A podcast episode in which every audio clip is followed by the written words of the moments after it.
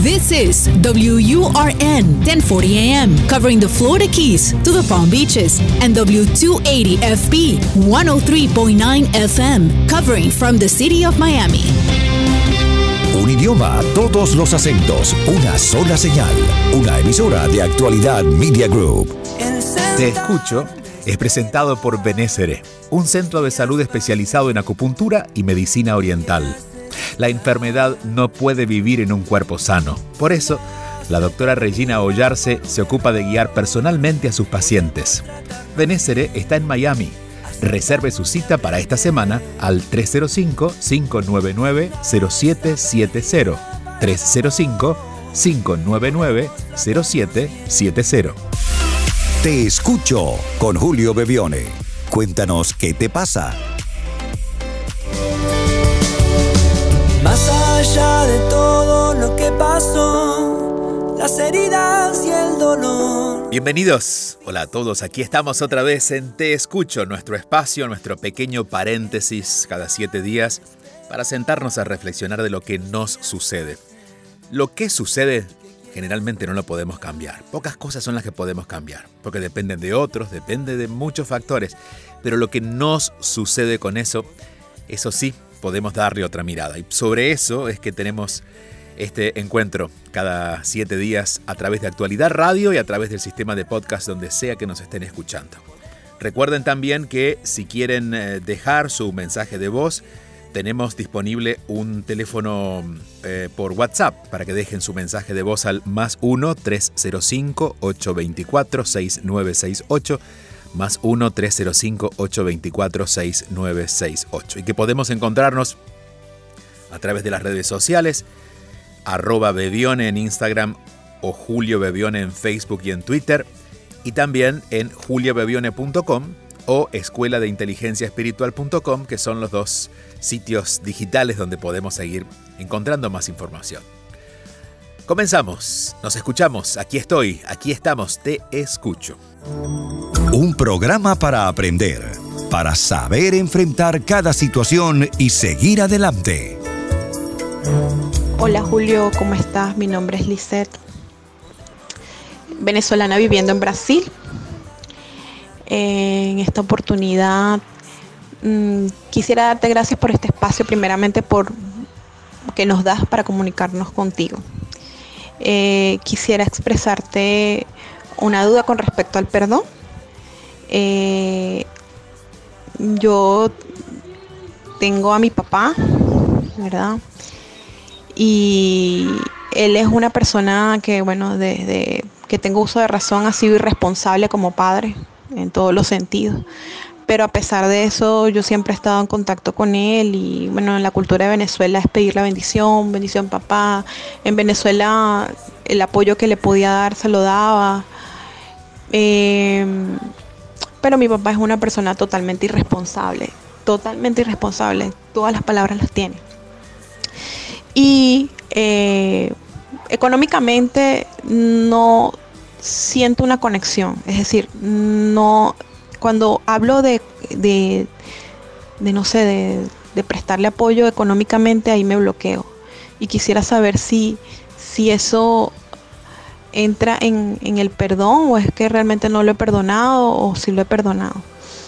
Este, porque con apoyo físico, si es de comida, si es prestarle apoyo, por lo menos allá en Venezuela, siempre he estado pendiente de él.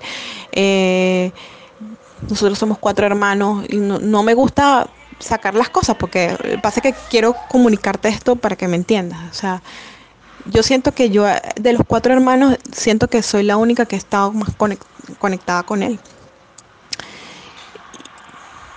Pero en el, en el ámbito económico me siento totalmente bloqueada. O sea, no. Y ha sido porque como él, un, siento que cuando él tiene dinero en la mano lo despilfarra, eh, siento que no, no, no, se enfoca, este, gasta, bueno, antes se tomaba el dinero, se lo bebía en licor, eh, no sé si ahorita lo está haciendo, porque en Venezuela ahorita el licor no sé cómo está, si está accesible o no está. Em, y bueno, eh, eso por ahí. Y, yo económicamente no es que esté rica, porque no, yo, a mí no me gusta decir no tengo plata, ¿sabes? No me, no me gusta decir no tengo dinero, porque eso, eh, eso, se, eso llama a más, a más pobreza. Yo, yo siempre digo, yo tengo dinero, pero para mi gente, pues, en este caso mi esposo, mi hijo, mi mamá. Pero cuando él, él, siempre me escribe, me llama, se queja y buscando la manera como, ¿sabes?, de, pedirme dinero. Y, yo en ese sentido me siento bloqueada totalmente. Mi mente dice, no, no, no, no le des dinero. Entonces a veces me siento culpable porque, este, ¿será que lo perdoné o no lo perdoné? Pero no sé si el perdón también tiene esa condición de económica, ¿no? Ojalá que me puedas entender porque he hecho este audio como tres, cuatro veces. Muchas gracias, Julio. Gracias, Lisette, te entiendo, te entiendo. Claro que te entendemos. Y creo que mientras te íbamos escuchando, varias, varios alrededor del mundo que es donde llega el podcast iban diciendo, mm, me pasa, me pasa lo mismo.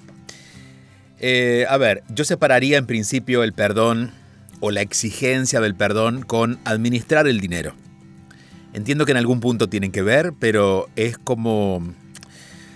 Eh, poner el, el, tema del dinero tiene que ver con los límites.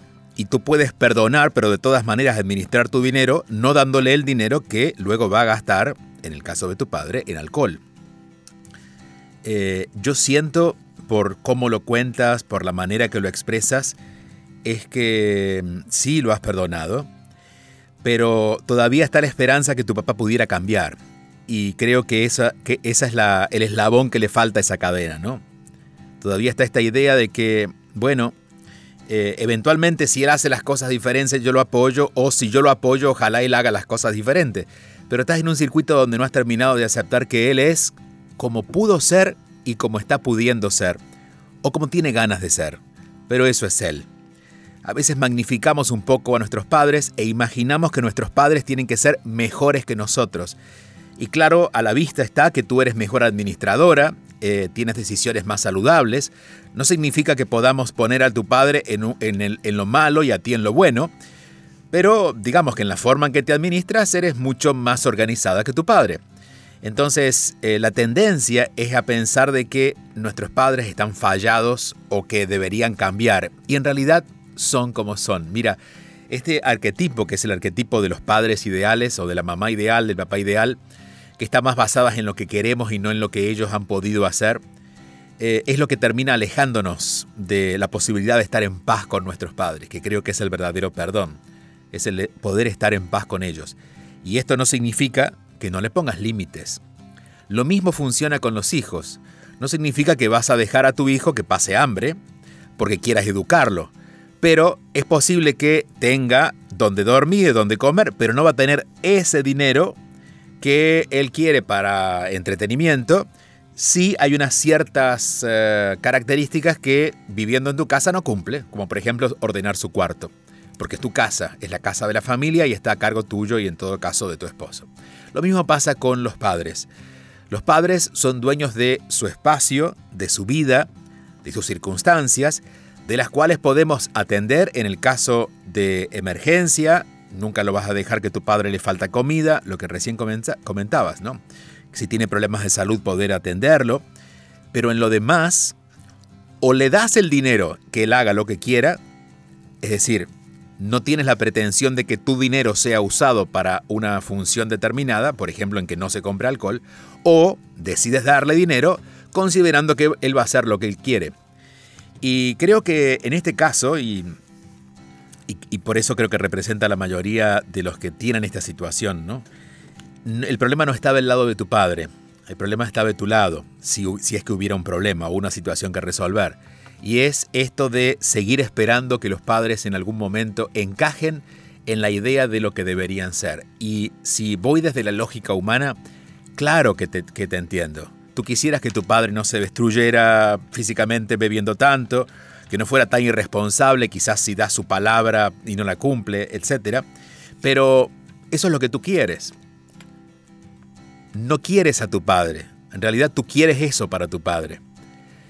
Ir deshaciendo esa idea que es, insisto, parte de un arquetipo humano, el idealizar a nuestros padres, para ver, y esto es lo que me ha funcionado a mí, que nuestros padres, además de ser padres por habernos parido nuestra madre, por, haber, por habernos brindado la posibilidad de llegar al mundo, que es lo más sagrado que hay, de todas maneras ellos son personas. Y como personas tienen la libertad de elegir vivir como, como quieran, como lo sientan.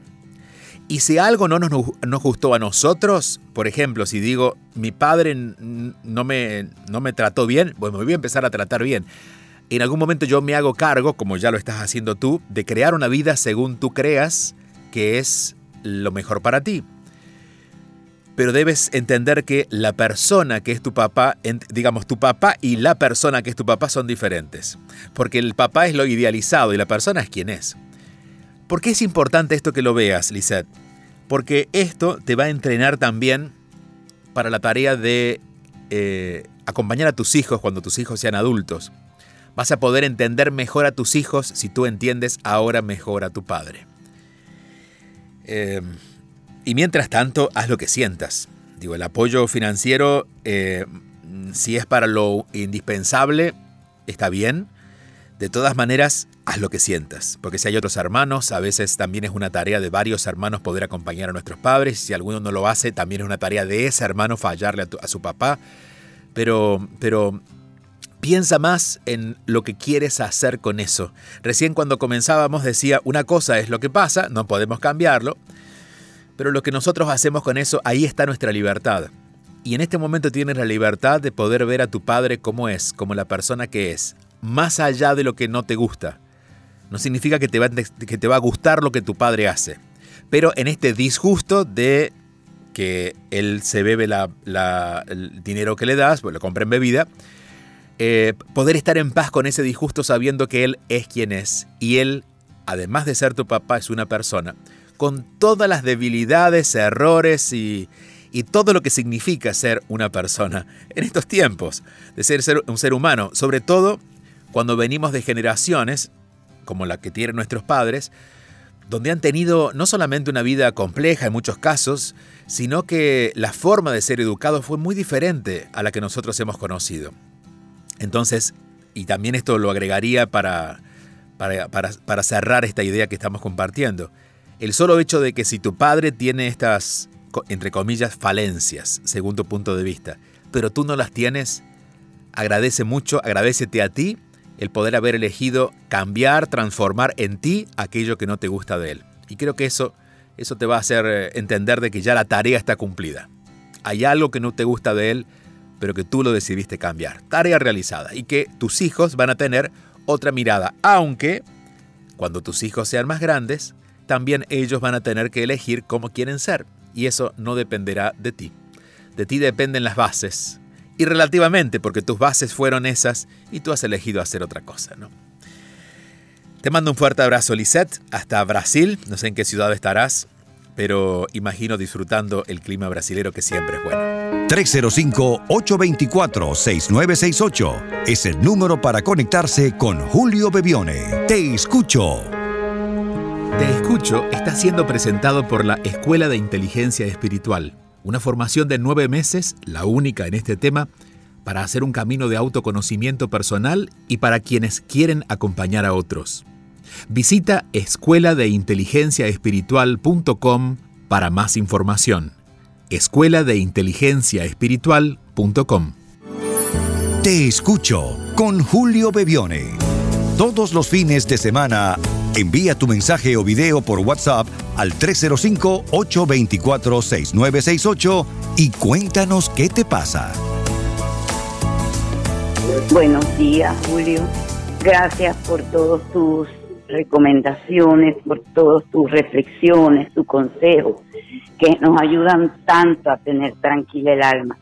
Bueno, yo soy Elba González y mi problema es que después de tres años de amistad con una persona, con una amiga, de pronto ella me se le perdieron una, un asunto, se le perdió una crema, se le perdió algo y siempre y me insinuó a mí que pudiera haber sido yo y esa amistad se terminó, por supuesto, porque yo no he podido aceptar que después de tres años tratándome, después de tres años que la ayudé tanto cuando su esposo la dejó, después de todo eso, la ingratitud no se me quita del alma, como el rencor de que yo no fui la persona que, que, que le hizo eso, yo no fui la persona que realmente le robó, hablando claro,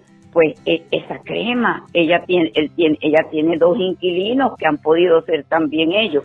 Y entonces ese rencor, ese resentimiento, mira, y no solamente eso, sino el, el no poderme defender, el no poder comprobar que yo no le hice eso, que yo fui educada con principios, que yo soy católica, comulgadora y, y, y, amo, amo, amo las cosas buenas, amo a las personas buenas, pero primero que todo amo a Dios, no ofendo a Dios. Entonces, eso lo tengo en el alma y no sé cómo perdonarla y perdonarme.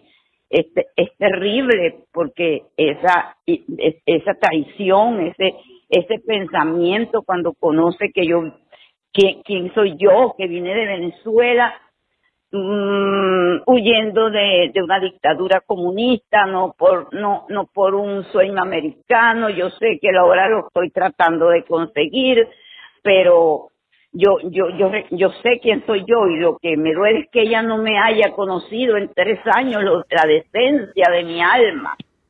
Gracias, Julio. Gracias. Quiero quitarme este peso, este rencor de encima. Muchas gracias. Ojalá, ojalá empujemos un poquito ese, ese rencor, enojo, frustración, sensación de justicia que estás sintiendo. Y debería decir que a veces las, los problemas en las amistades o las rupturas en las amistades suelen ser igual de dolorosos o más dolorosos en muchos casos que una pareja. Porque en la, en la amistad estamos muy vulnerables y como tú lo dices, te has abierto tu vida, abriste tu vida a la posibilidad de esa amistad. Y claro, uno se siente luego traicionado cuando eh, hay desconfianza o cuando hay algún tipo de actitud que no se corresponde con la decisión de ser amigos. De hecho, pienso esto personalmente, particularmente, porque en, las relaciones de pareja suele haber muchas cosas que no se dicen, suele haber muchos juegos que se hacen, pero en las amistades, quizás porque hay menos compromiso o menos convivencia, solemos ser más libres. Es posible que nuestros amigos sepan más de nosotros que nuestra pareja, o, al menos en la, pareja en los primeros tiempos, ¿no? Luego al final uno se va desvistiendo de a poco y la pareja empieza a conocernos más. En, en algunos casos, en algunos casos más conscientes, pues uno realmente elige una pareja cuando ya ha llegado a esa conciencia de, poder intimar y poder no tener ningún escondite, ¿no? Pero suele, suele darse más fácilmente en las amistades. Eh, en principio diré que, y esto no tiene que ver con la amistad, sino que acá hay algo que, es un poco, debe estar marcando tu vida, y es que la opinión del otro, la opinión de otra persona, nunca debería ser más importante que nuestra propia opinión. Es decir, si yo sé que no he hecho nada de lo que me dicen que he hecho, que alguien me acuse, entiendo que es lo que miró el otro, pero no tiene que ver conmigo. Entonces, en principio yo diría que no uses lo que esta amiga o ex amiga está haciendo, diciendo contra tuyo, Si no entiende que, bueno, ella está diciendo esas cosas que no son verdad y que tú sabes que no son verdad y eso debería alcanzar para hacer las paces. Eso sí, eso no te saca del dolor, porque aquella relación de amistad que tú habías formulado, que generalmente eh, se da cuando nos ilusionamos, y esto pasa mucho, hay una sensación que se parece al enamoramiento, ¿no? que es que idealizamos a la otra persona. Sobre todo si hemos recibido algún tipo de ayuda o, o nos ha abierto las puertas de su casa, hay una sensación de que esa persona es mucho más bonita de lo que nosotros imaginábamos, era mucho mejor persona de lo que nosotros imaginábamos, era mucho más bondadosa de lo que nosotros imaginábamos. Eh, entonces, claro, cuando nos vamos enterando o viendo en lo cotidiano que eso no es así, eso se va desvaneciendo. Por eso suelo decir que tanto en las relaciones de pareja como en la amistad, uno debe darse tiempo. eh, tiempo para ir conociendo a la persona, no llegar a la intimidad de golpe, y no hablo obviamente de la intimidad sexual, sino hablo de la intimidad de poder abrir nuestro mundo interno, de contarle todo lo que nos pasa, eh, ir, poco a poco, ¿no? Hay ciertas, eh, ciertas características, pero por ejemplo, siempre que aparezca dinero de por medio, que aparezca algún choque de poder, se da mucho en las familias, ¿no? De que la otra persona sea, tenga más influencia en la familia que yo. Entonces, siempre estos juegos eh, son los, juegos, del dinero o, de poder, son los que van poniendo en evidencia de que las cosas no son como las habíamos imaginado. Y si ha habido una ilusión de que la otra persona era así, bueno, va a haber una desilusión. La otra persona no es así no significa que sea mala persona, significa que tiene, bueno, mayor, menos, menos capacidad de, de, lidiar con sus emociones y quizás, como yo soy la persona más cercana, me tira a mí todo ese enojo cuando en realidad yo no tenía nada que ver. Y aquí también te diría que funciona algo, o al menos me ha funcionado, que es ponernos en el lugar del otro. He pasado por situaciones similares a la que cuentas, y luego he entendido que si esa persona, por ejemplo, en el, caso de más o menos como tú lo cuentas, estamos en convivencia en una casa donde hay varias personas, una persona es la dueña de casa, a su vez es mi amiga, y hay otras dos personas más conviviendo en otras habitaciones. De pronto falta algo en la casa. Quizás para la persona que, eh, que, que ha sido robada o que le han quitado algo, y sabe quién fue, y que no fuiste tú, quizás le cuesta mucho poner ese nombre en su boca. Porque a lo mejor puede haber alguna amenaza, puede haber alguna condición que hace que esta persona no pueda ser completamente honesta. Y claro, lamentablemente te tocó a ti. Entonces, eh, no pensar que la otra persona lo hace por maldad. Yo no sé por qué lo hace. Quizás lo hace por maldad, pero no lo sé. Entonces, en esos casos, elijo la mejor manera en la que puedo digerir eso que ha pasado. Y es entendiendo que la otra persona hizo lo que pudo no es lo que yo quiero. Y justamente en consecuencia de eso, voy a poner distancia.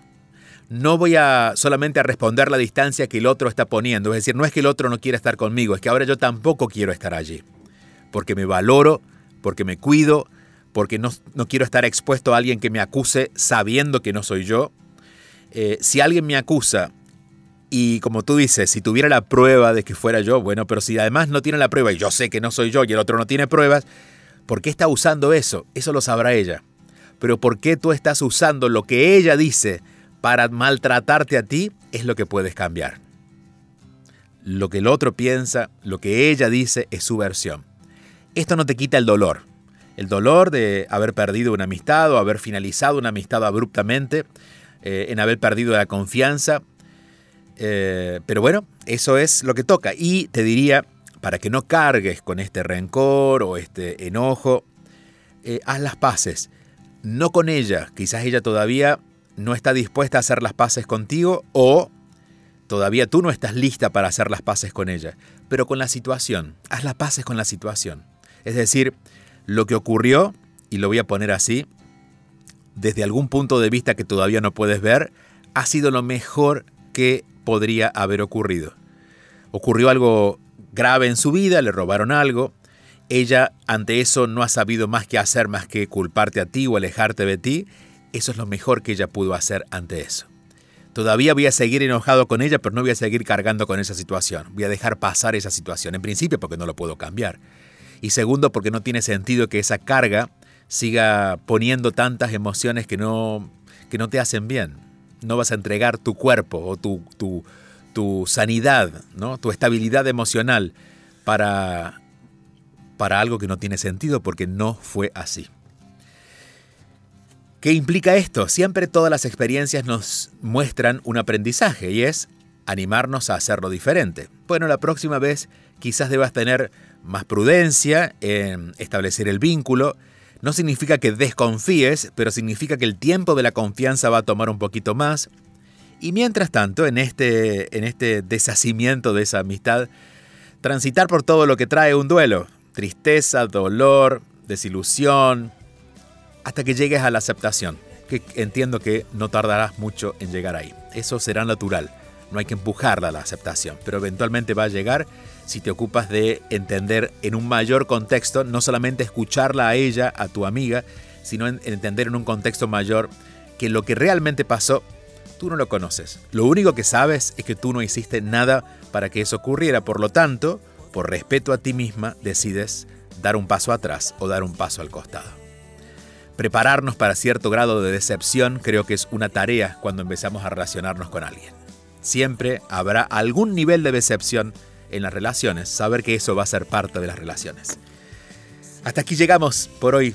Gracias por acompañarnos, seguiremos la próxima semana y en mientras tanto, si quieren dejar su mensaje de voz, recuerden que tenemos el WhatsApp habilitado siempre, lo pueden hacer a cualquier horario, no llamando, sino dejando mensaje de voz al más 1-305-824-6968.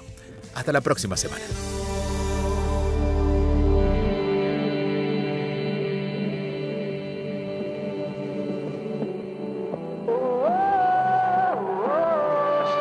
Escríbenos tu mensaje y conéctate al 305-824-6968.